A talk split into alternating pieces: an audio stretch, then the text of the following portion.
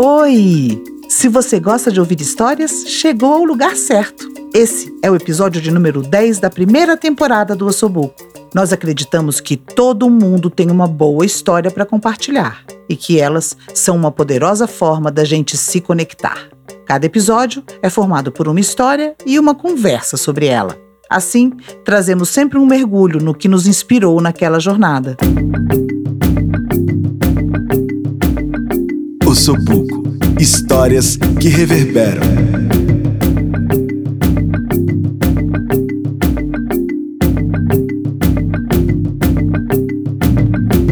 Meu nome é Elô e sou a voz desse podcast. Sou uma mulher branca, de 55 anos, com um corpo gordo que usa óculos de grau.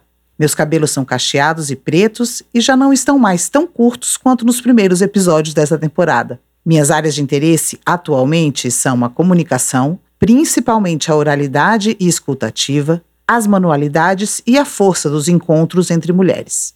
Ainda estou mantendo isolamento social e aos poucos me abrindo para alguns reencontros ao ar livre. Espero ser uma boa companhia para você e te conduzir à história da Denise Saito. Ela é designer e hoje se dedica à Frila School, uma produtora de conteúdos e experiências voltada para pessoas criativas e independentes. Com ela, aprendemos que timidez é diferente de introspecção e como entender essa diferença pode ser libertador. Com vocês, Denise Saito em Introspecção é Timidez?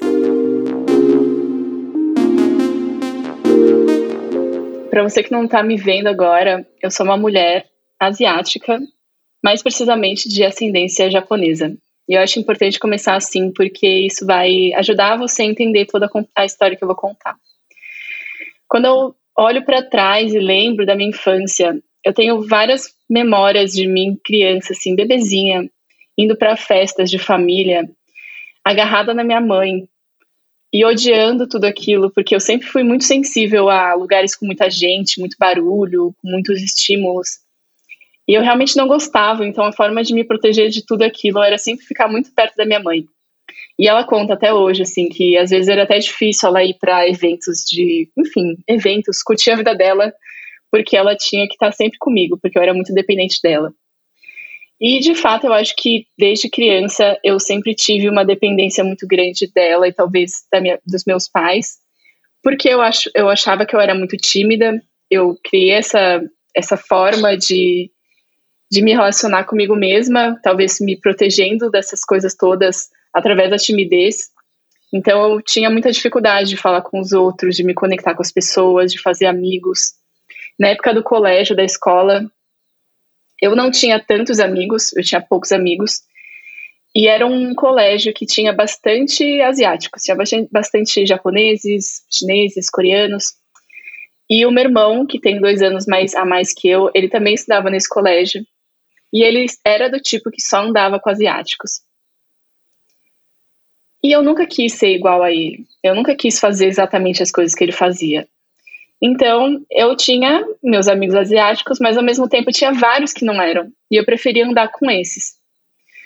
E eu acho que já foi um começo de busca pela minha individualidade, de algo que fosse realmente meu e não do jeito que o meu irmão fazia, que a minha família fazia era uma busca já de ser diferente, de certa forma. Só que ao mesmo tempo, quando eu tinha muitos amigos ocidentais, em muitos momentos eu era, realmente era diferente, só que eu ficava tão diferente que eu me sentia deslocada. Então eu não me sentia tanto pertencente àquele grupo, eu não sentia que as pessoas me entendiam, eu sentia que elas me olhavam diferente, que eu era entendida diferente, mas de certa forma eu estava me colocando naquela situação. E eu acho que naquela época eu não tinha muita noção, mas eu já estava começando a negar as minhas raízes e a cultura e a tradição que eu tinha. E aí eu acho que na adolescência, quando eu fui pro colégio, assim, o colegial, e aí eu comecei a ter amigos que tocavam em banda, que eram roqueiros, eu comecei a ir bem mais para aquele lado. E foi quando eu comecei a explorar um pouquinho mais a minha rebeldia, por mais que a minha rebeldia ainda seja uma rebeldia um pouco responsável. Então, eu lembro até hoje do dia que eu estava na mesa de jantar e falei para os meus pais que eu queria tocar bateria. Minha mãe olhou e falou assim: Nossa, mas bateria? Por que bateria? O que aconteceu com o piano, com a guitarra, com o violão? E aí eu falei, ah, não sei, eu acho legal, acho diferente. E eu acho que também já foi uma tentativa de escolher algo que fosse realmente inóspito, sim, que não fosse o óbvio. E eu acho que até hoje meus pais devem pensar assim: ah, se a Denise está fazendo alguma coisa diferente, é só a Denise sendo ela mesmo, porque ela nunca foi muito, nunca foi muito a regra, ela sempre foi um pouco contra a regra. E nesse processo de adolescência, pós-adolescência, depois entrando na faculdade e me tornando uma, uma pessoa um pouco mais adulta, foi uma mistura muito louca dessa rebeldia de querer quebrar culturas e minhas raízes, mas ao mesmo tempo de seguir muito as minhas, a minha cultura, a minha tradição, de ser muito rígida, muito responsável, muito certinha de certa forma. Então, eu sou essa mistura que eu não sei dizer o que, que é eu, o que, que sou eu, o que, que é minha família, o que, que é minha tradição, de onde vem cada coisa. Nesse processo eu ficava sem saber exatamente de onde vinha cada coisa, mas eu era essa mistura louca de ser muito certinha, mas ser um pouco doidinha também.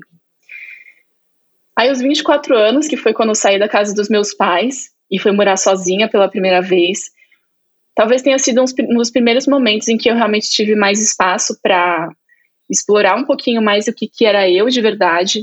Quando eu fui montar minha casa, comprar minhas coisas, meus móveis, decorar meu apartamento, decidi o que eu ia comer. Então, no meio do caminho, eu virei vegana, por exemplo.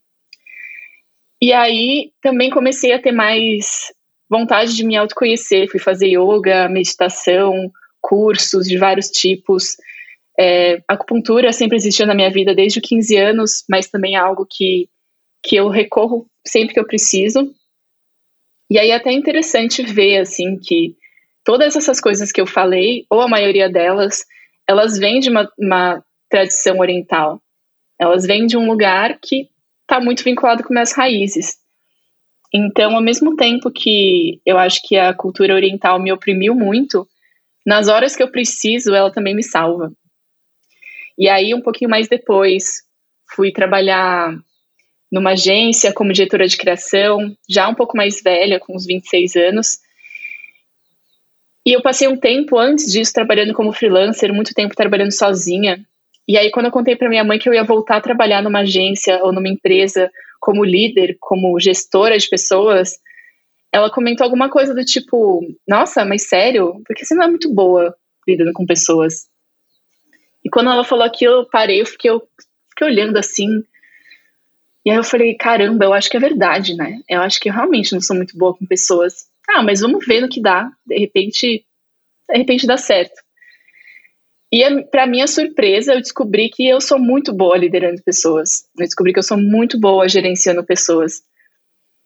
E nesse meio todo, eu fui questionando a mim mesma, eu fui entendendo muito mais a mim mesma. Fui percebendo que as coisas que eu achava que eu tinha, que eu era, na verdade eram talvez preconcepções muito vinculadas à minha criação e ao contexto que eu cresci. Enquanto aquela timidez que eu tinha certeza que era minha, assim, incondicional e imutável, eu descobri que tem outra, outro nome melhor para definir isso, que é introversão. Eu sou introvertida sim, mas eu não sou tímida. E isso muda tudo, muda a forma como eu me vejo, a forma como eu me relaciono com as pessoas, porque eu já vou muito mais aberta a me conectar com os outros quando eu sei que eu tenho essa introspecção, mas não é uma incapacidade de me conectar com os outros.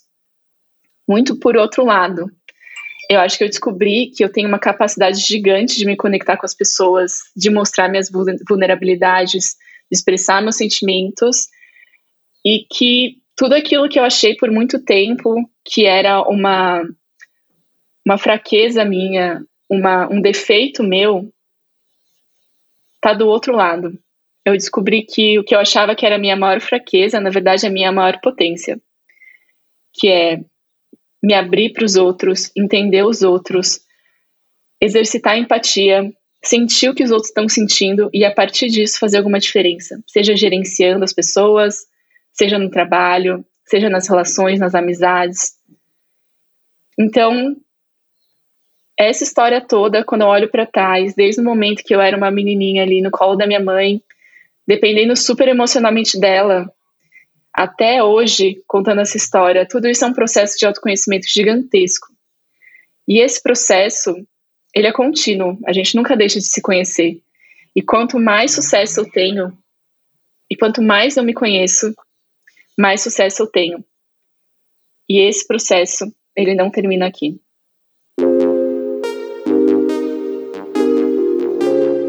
Obrigada, Denise, por compartilhar com a gente a sua trajetória e nos fazer perceber que somos únicos e que descobrir quem somos é um processo contínuo e maravilhoso. Conheça o trabalho da Denise buscando por frila.school no Instagram.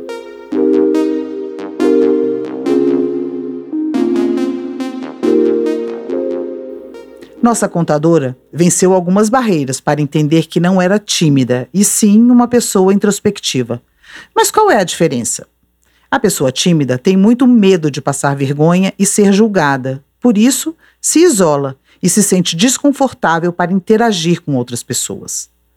Já a introspectiva procura por relações mais seletivas. É uma pessoa comunicativa que nem sempre tem a necessidade de novos contatos sociais. Mas se precisa interagir, faz isso sem medo ou vergonha. Parece que no mundo não há lugar para quem é tímido ou introspectivo ou as duas coisas. E ouvir a Denise faz a gente enxergar o problema pelo lado dela, de quem é assim por natureza. E daí que a memória trouxe à tona a lembrança de um conto de fadas muito popular e que com certeza você também conhece. Te convido a ouvir a história do Patinho Feio, mas faça isso como se fosse a primeira vez como se você não conhecesse o final e ativando a sua escutativa. Convidamos uma exímia contadora de histórias para ler e interpretar essa versão, que foi retirada e editada do livro Mulheres que Correm com os Lobos, de Clarissa Píncola Estes. Fiquem com a atriz Adriana Nunes em O Patinho Feio. Já estava quase na época da colheita, e lá para os lados do rio, uma pata chocava uma ninhada de ovos. Tudo estava indo como deveria para essa mãe pata. E afinal, um a um, os ovos começaram a tremer e sacudir até que as cascas racharam e deles saíram cambaleantes seus novos filhotes. Restava, porém, um ovo, um ovo muito grande. Ele estava ali parado como uma pedra. Uma velha pata veio visitar e a mãe pata exibiu seus filhotes. Eles não são lindos, gabou-se ela, mas o ovo, ainda sem rachar, chamou a atenção da velha pata. É um ovo de peru, exclamou a velha pata.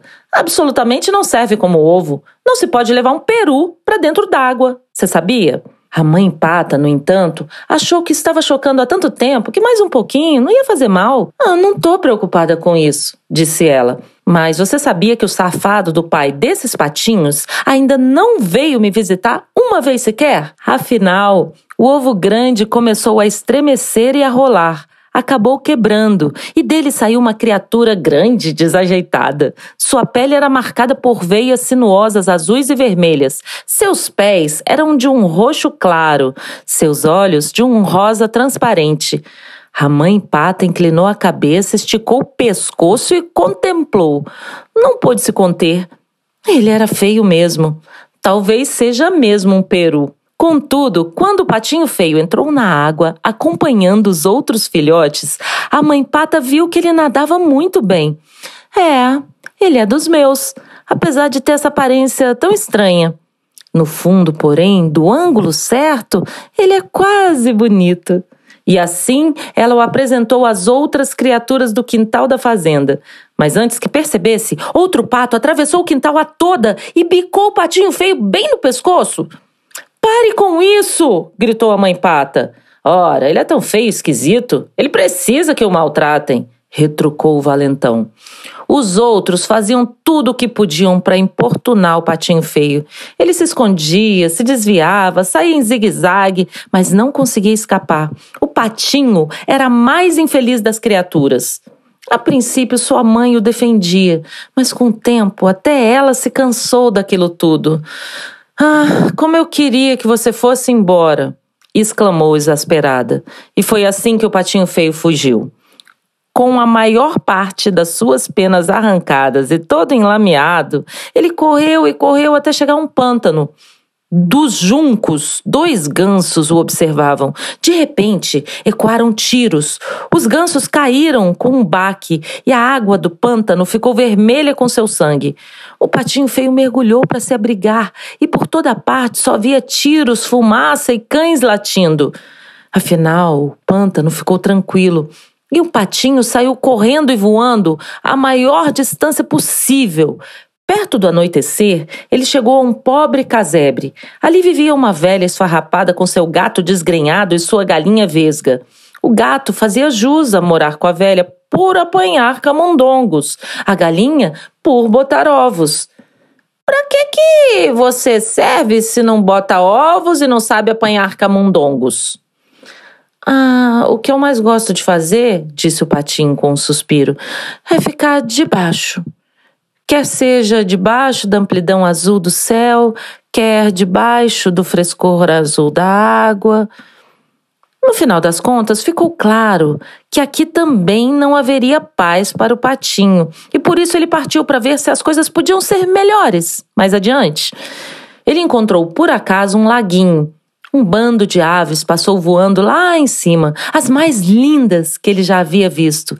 Elas gritaram para cumprimentá-lo e, e, ao ouvir suas vozes, fez com que o coração do patinho saltasse e se apertasse ao mesmo tempo. Ele gritou de volta com uma voz que nunca havia emitido antes.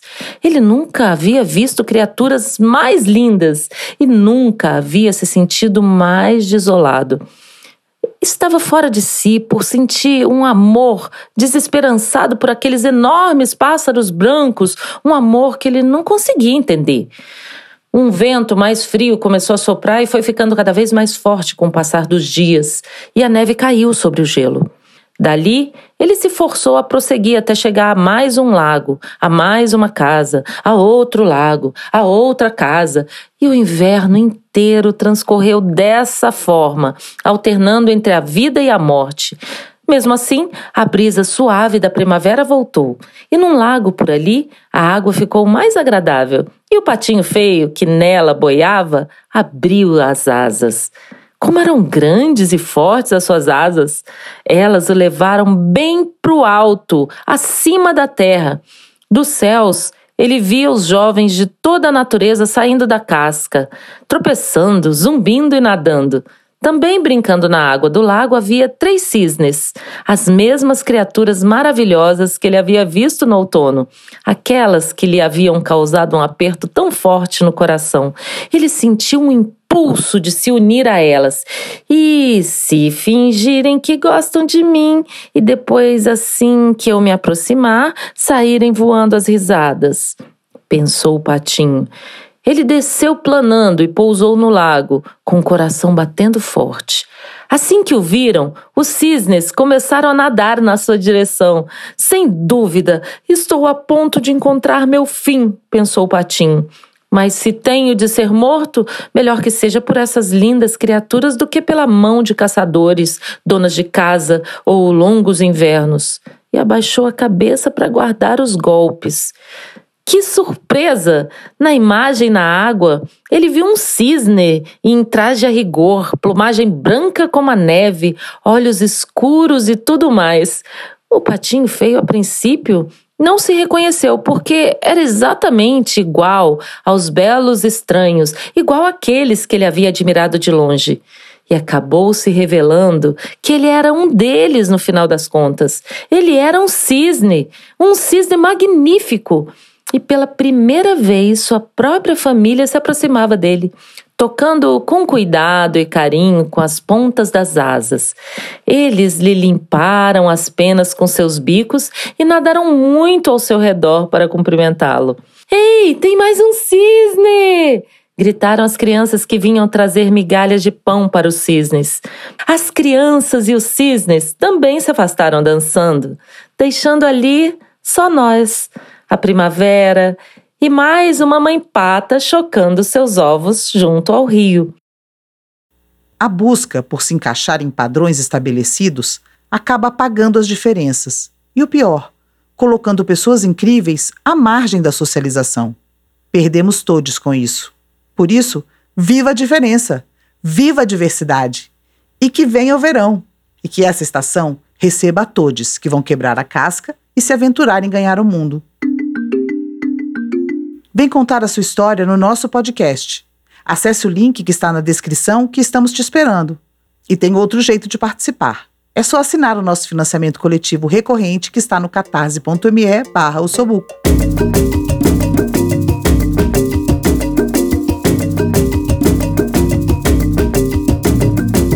Este podcast foi roteirizado e apresentado por Heloísa Rocha. A concepção, o planejamento e produção são da Sinara Navarro, do Daniel Souza, da Denise Cote, da Nana Jung, do Tum Thompson e do Vini Santos. Intérprete de Libras, Viviane Lucas Pinheiro e Patrícia Kelly Albuquerque. Os vídeos foram gravados e editados pela Animars Produções. A trilha original e a edição são do Aloysio Lous, da arroba Som do Cosmo.